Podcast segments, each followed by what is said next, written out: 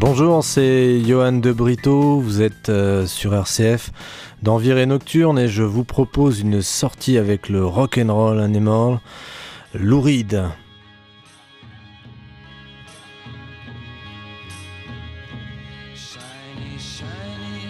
Et qui était Louride? On croyait, après des années d'études de sa musique, tout comme la lecture de plusieurs biographies et interviews, que cette question était insoluble et que peut-être elle n'appelait pas vraiment de réponse. Tout ce qu'il y avait à faire, c'était continuer de l'écouter et ne plus trop se lamenter sur sa mort à l'âge de 71 ans. Un livre récent intitulé Notes from the Velvet Underground, The Life of Lou Reed, décrit un Lou Reed violent et raciste, lunatique et monstrueux. Mais de qui parle-t-on exactement? Le problème avec Louride, c'est qu'il y en a plusieurs. 5 Lourides Après tout, ce n'est pas improbable. Essayons de faire un compte rapide. Un premier Louride est victime d'électrochoc à l'âge de 17 ans et se sauve en écoutant du rock'n'roll. Un deuxième dirige l'un des plus importants groupes de l'histoire du rock, le Velvet Underground de 65 à 70. Un troisième, Lou se fait connaître avec un album qui ne ressemble pas au précédent, Transformer, et se lance dans une opération d'autodestruction commerciale et physique qui culminera en 1979. Un quatrième, Lou qui ne se drogue plus et achète une maison de campagne dans le New Jersey, prend alors le relais dans les années 80 et publie des disques plus introspectifs, mais souvent mal produits. Puis un cinquième Lou celui qui vivra finalement le plus longtemps, accompli à partir de 1989 et New York une carrière de rocker intello, cet ultime avatar qui décédera donc le 27 octobre 2013 des suites d'une maladie du foie qui a poursuivi tous les loups depuis que le second a attrapé une hépatite dès ses premières piqûres d'héroïne.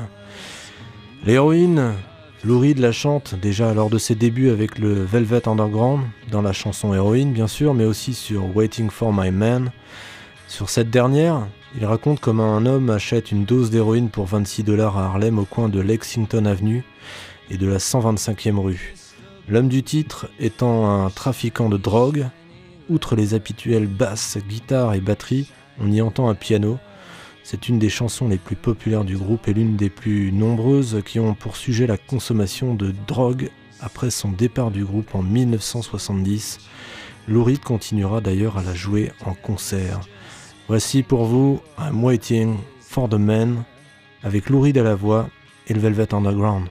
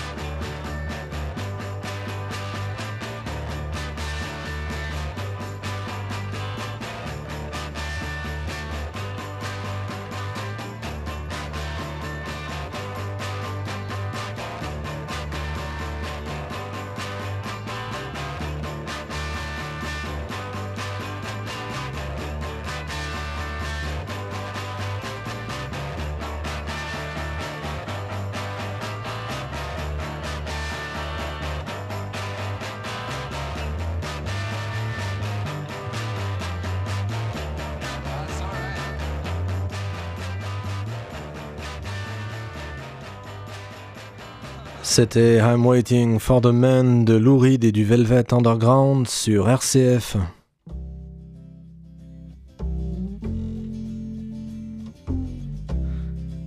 Né Lewis Alan Reed à New York le 2 mars 1942, Lou Reed est un garçon d'origine juive et suit des études de littérature à l'université de Syracuse avant de fonder le Velvet Underground avec John Cale, Sterling Morrison et Mo Tucker, plus Nico en égérie fugace en 1965. Deux ans plus tard, celui à qui on a fait expérimenter ado la gégène, soi-disant pour essayer de lui faire passer ses penchants homo, devient un peu au sein de la Factory une des marionnettes du Pygmalion Andy Warhol qui les produit la première leçon que Lou Reed reçoit de Warhol analysa le rock critique Lester Bangs et qu'il est un impathétique, un pervers dépravé, un talent gâché symbole de cette génération qui n'a pas l'énergie de se suicider. Quoi qu'il en soit, l'arrogance en sautoir, avec cette noirceur roide au service d'une éthique underground propice à tous les fantasmes, le Velvet tient 3 ans et 4 albums qui ne gagnent pas BZF mais creusent un sillon incroyable dans l'histoire du rock avec des titres tels que Heroine, I'm Waiting for the Man, White Light, White Heat ou Venus in Furs. À peine retiré de la vie en communauté, une étoile au firmament, David Bowie lui remet fissa le pied à l'étrier.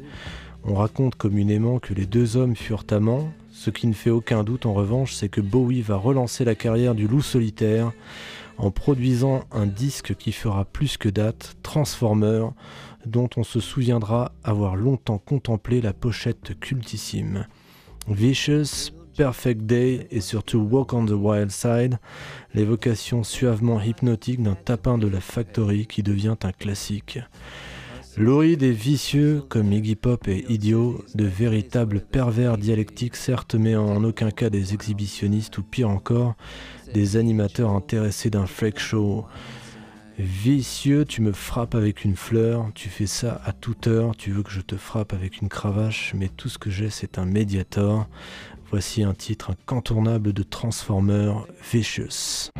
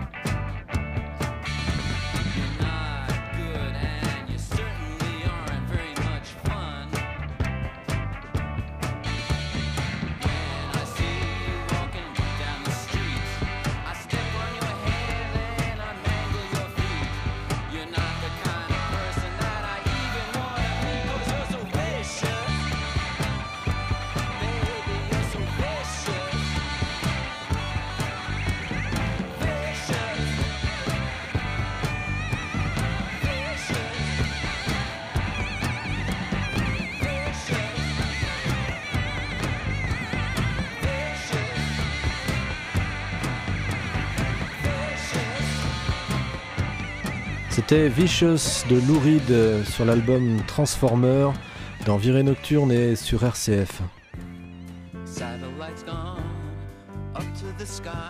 La voix en parler et chanter est une autre marque de fabrique de Lou Reed. En 1971, Lou Reed, prince de la nuit et des angoisses, comme l'appela Andy Warhol, est au plus bas de sa forme et de sa carrière. Le Velvet Underground n'a pas connu le succès qu'il connaîtra bien plus tard. Il a quitté le groupe de Freak, monté de toutes pièces par Warhol au sein de la Factory, puis retourné vivre chez ses parents à Long Island, dans la banlieue new-yorkaise. Arrivé de l'autre côté de la Manche, l'un de ses femmes les plus fidèles qui lui connaît un succès mondial, un certain David Bowie est de passage à New York pour signer son futur quatrième album. La suite s'écrit en 1972 quand, après une énième tentative loupée en solo de Lou Reed, David Bowie et son guitariste Mick Ronson décident de le récupérer pour produire ce chef-d'œuvre que deviendra Transformer. Un chef-d'œuvre dans lequel on retrouve donc ce Perfect Day qui marquera notamment la plus belle scène d'overdose jamais filmée au cinéma dans Train Spotting. Ivre la plupart du temps pendant l'enregistrement, Lou Reed se laisse diriger par Bowie et Ronson et bénéficiera du majestueux travail d'orchestration musicale de ses producteurs, et notamment ce final où les cordes arrangées rencontrent cette mélodie inoubliable au piano joué par Ronson. C'est une si belle journée, je suis si heureux de la passer avec toi, une journée si parfaite, tu ne me laisses jamais seul. Rien qu'une journée parfaite, tous les soucis ont disparu, nos voyages pendant les week-ends, c'est tellement amusant. Rien qu'une journée parfaite avec toi, je m'oublie, je pense être quelqu'un d'autre, quelqu'un de bien. Voici pour vous Perfect Day de Louride.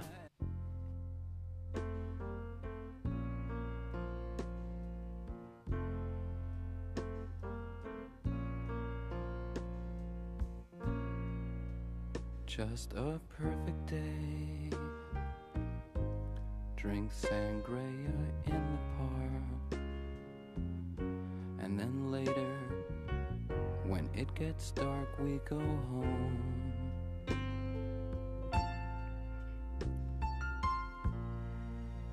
Just a perfect day. Feed animals in the zoo. Movie too, and then home.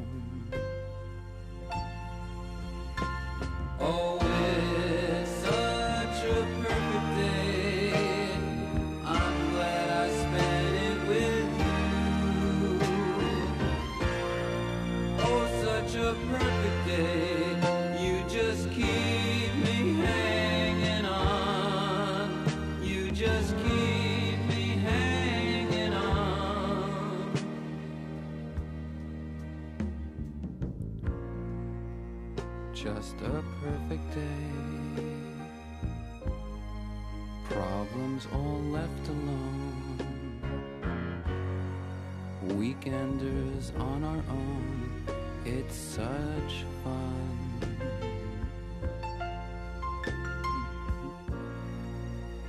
Just a perfect day. You made me forget myself. I thought I was someone else, someone good.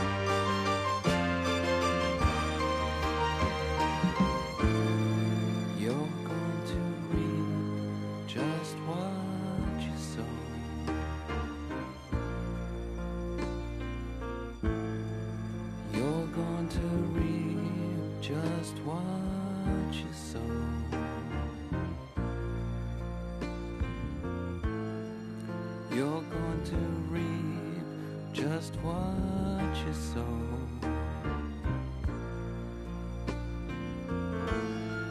You're going to reap just what you sow.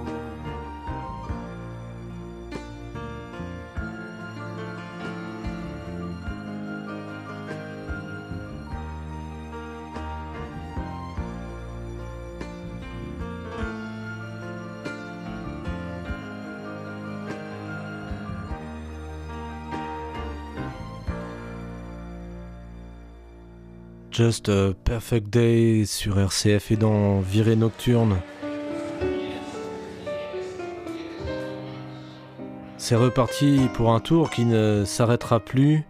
Symbole vénéneux d'une autodestruction amplifiée, Louride ne sera jamais un gros vendeur.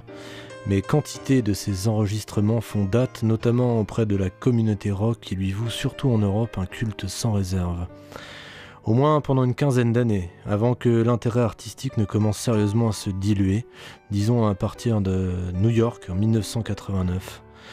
Louride, comme on l'a mentionné plus haut, était un type notoirement exécrable que beaucoup de journalistes appréhendaient de rencontrer, en dépit de l'attirance légitime que sa saga inspirait. Quiconque l'a côtoyé un jour citera volontiers une anecdote concernant ses réponses laconiques, son attitude absente, autoritaire, cassante, revêche, y compris en public ou dans ses notes de concert en 1992, il présente un programme de musique importante, devient pontifiant à mourir et va même jusqu'à exprimer une ironie glaçante, rabrouant certains spectateurs dès l'instant qu'ils extériorisent un peu trop, par son goût, leur plaisir de partager un moment agréable en sa compagnie. Pour un tel misanthrope, il convient cependant d'observer que toute sa vie durant, Louride a collectionné les collaborations, témoignant d'une curiosité, voire d'une audace considérable dans ses choix, lui qui tout jeune se passionnait autant pour le rock que le doo-wop ou le jazz, et enregistra avec Metal Machine Music un des plus fameux seppukus commerciaux de l'histoire du rock. Long comme le bras, sa liste de projets parallèles comporte une kyrielle de noms parfois inattendus. Lauride ne cesse jamais de faire la gueule et rétorque le jour où quelqu'un s'étonne de son comportement, on n'avait qu'à pas m'inviter, une question qui, elle, ne se posera plus. Je vous invite à écouter ce magnifique The Gun sorti sur The Blue Mask en 1982. Histoire vécue, peut-être, ou le Dirty Animal qui pointe un 9 mm Browning fait froid dans le dos.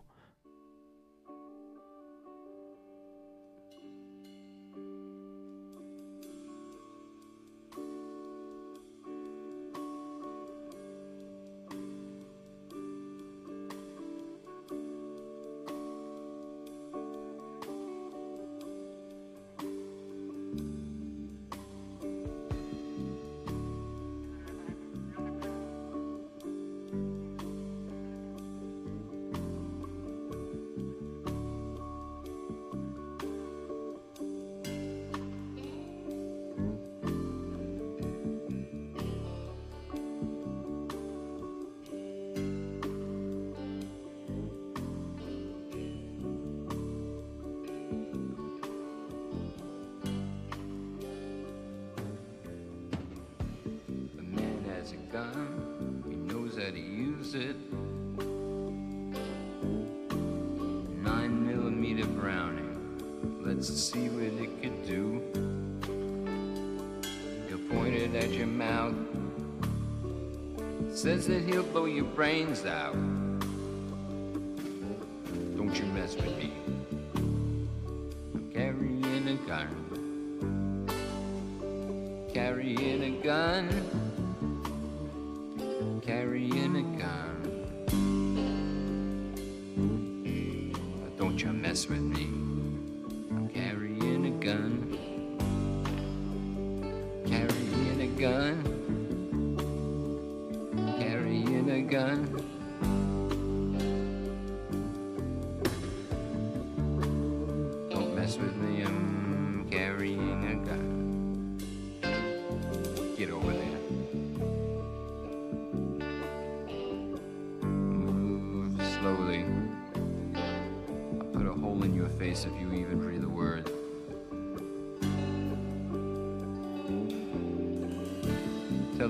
lie down. I want uh, you to be sure to see this. I wouldn't want you to miss a second. Watch your watch.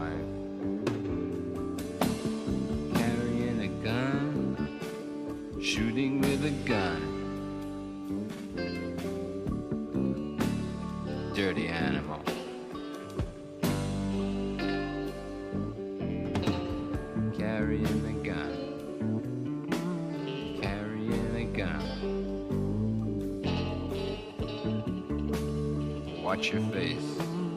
Carrying a gun. Carrying a gun. Carrying a gun. The animal dies with fear in his eyes with the gun. Don't touch him, don't touch him, stay away from him, he's got a gun.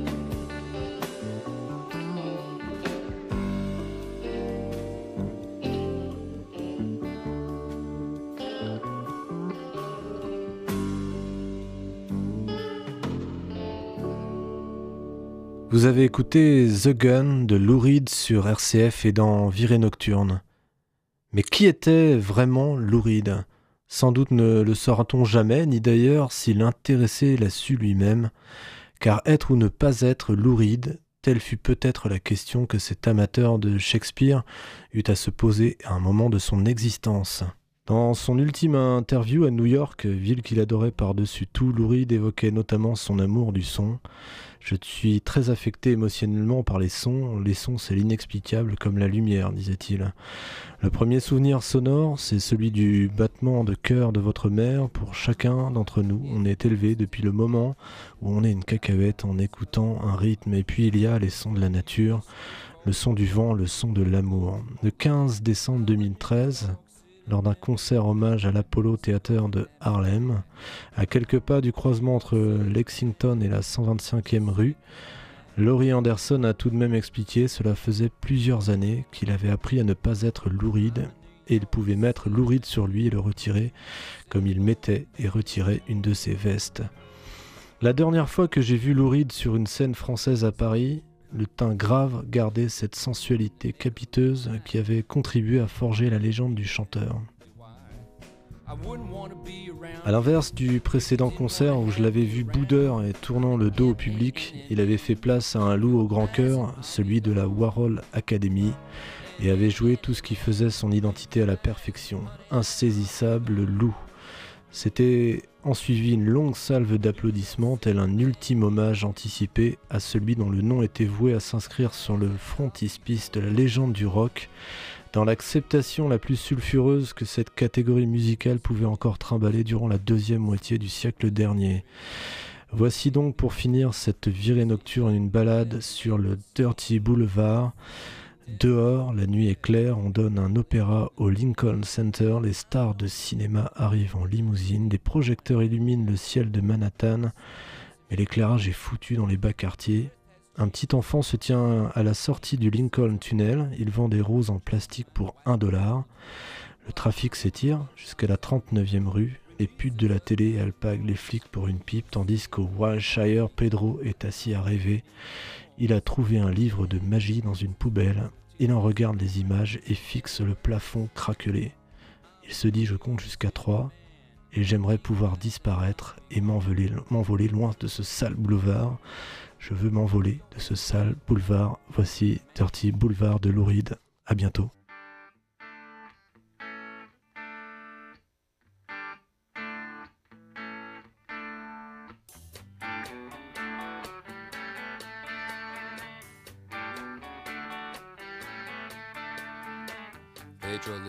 Wilshire Hotel. He looks out a window without glass. The walls are made of cardboard. Newspapers on his feet, and his father beats him because he's too tired to beg. He's got nine brothers and sisters. They're brought up on their knees. It's hard to run when a coat hanger beats you on the thighs. Pedro dreams of being older and killing the old man, but that's a slim chance. He's going to the boulevard. He's gonna end up on the dirty boulevard. He's going out to the dirty boulevard. He's going down to the dirty boulevard.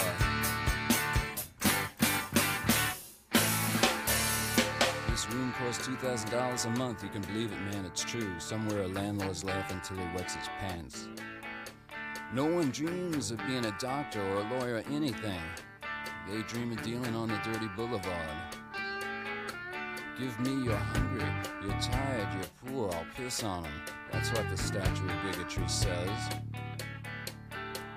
You're poor, huddled masses, let's club them to death and get it over with and just dump them on the boulevard. Get them out on the dirty boulevard, going out to the dirty boulevard. They're going down on the dirty boulevard, going out. Outside, it's a bright night. There's an opera at Lincoln Center. Movie stars arrive by limousine. The Klieg lights shoot up over the skyline of Manhattan, but the lights are out on the mean streets. A small kid stands by the Lincoln Tunnel. He's selling plastic roses for a buck. The traffic's backed up to 39th Street. The TV whores are calling the cops out for a suck. And back at the wheelchair, Pedro sits there dreaming. He's found a book on magic in a garbage can. He looks at the pictures and stares up at the cracked ceiling. At the count of three, he says, I hope I can disappear and fly, fly away from this dirty boulevard. I want to fly from the dirty boulevard. I want to fly from the dirty boulevard. I want to fly, fly, boulevard. I want to fly away. I want to fly fly, fly away. I wanna fly, fly, fly away. Fly